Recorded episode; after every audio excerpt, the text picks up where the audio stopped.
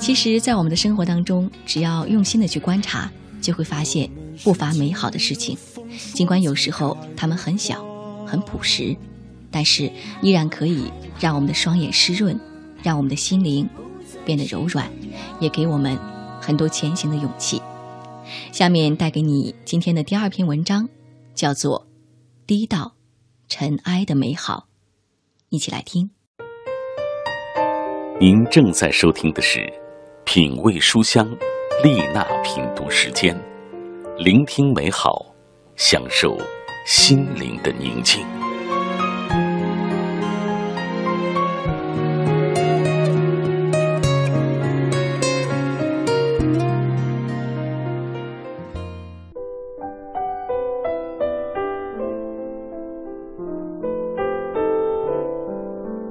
家附近住着一群民工，四川人，瘦小的个头。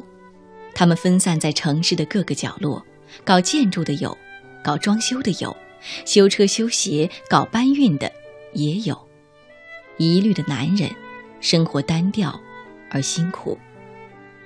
天黑的时候，他们陆续归来，吃完简单的晚饭，就在小区里转悠。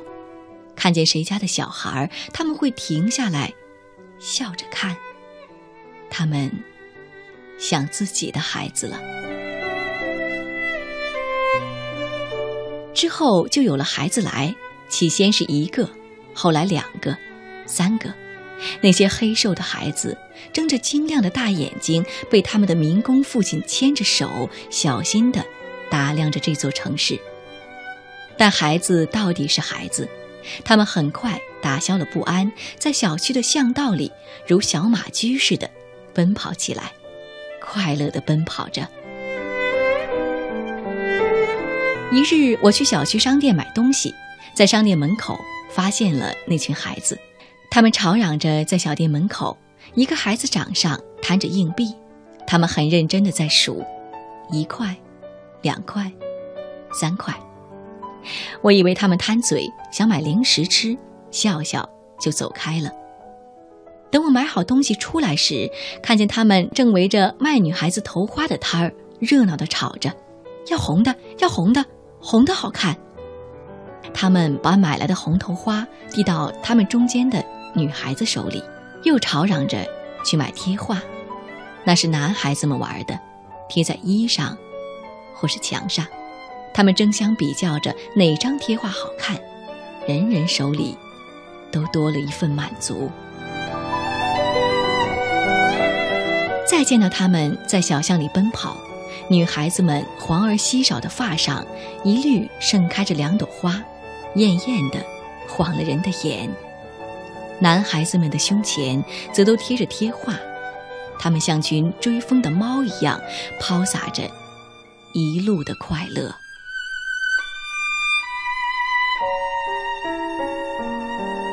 有一次去一家专卖店，看中了一条纱巾。浅粉色的，缀满流苏，无限温柔。我爱不释手，要买。店主抱歉地说：“这条不卖，是留给一个人的。”我便好奇，他买得，我为什么买不得？你可以让他去挑别的吗？店主笑，给我讲了一个故事。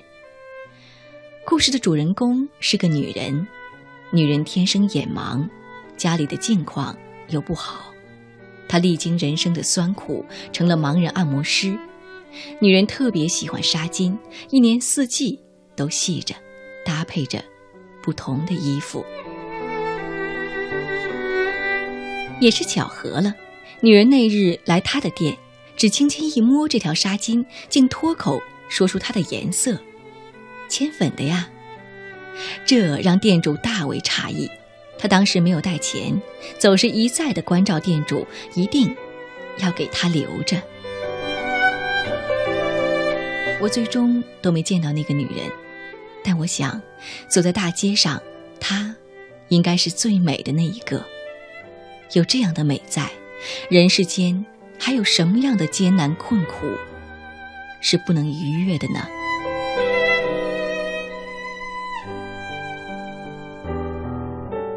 朋友去内蒙古大草原，九月末的草原，一片的冬的景象，草枯叶黄，零落的蒙古包孤零零的在路边。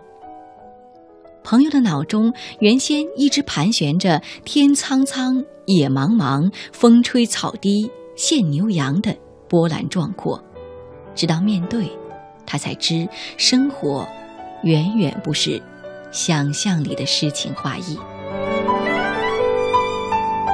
主人好客，热情地把他让进了蒙古包中，扑鼻的是呛人的羊膻味儿，一口大锅里热气正蒸腾着。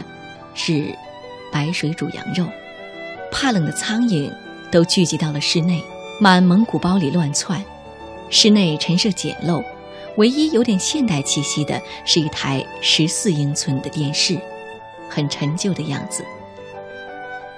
看不出实际年龄的老夫妻，红黑的脸上是谦和的笑，不住的给他让座。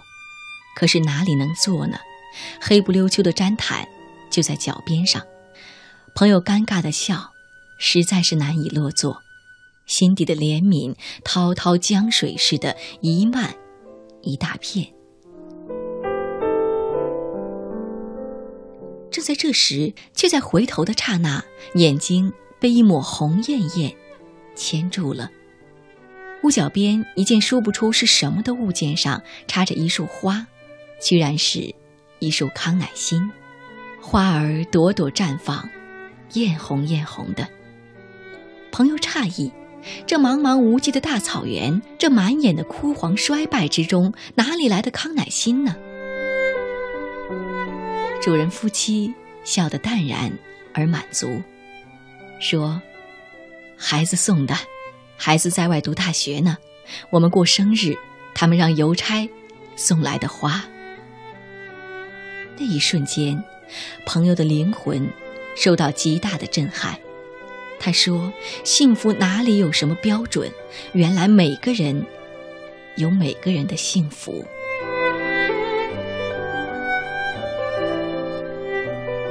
我在朋友的故事里微笑着沉默。我想的更多的是，那些低到尘埃的美好无处不在。怜悯是对他们的亵渎，而敬畏和感恩才是对他们。最好的礼赞。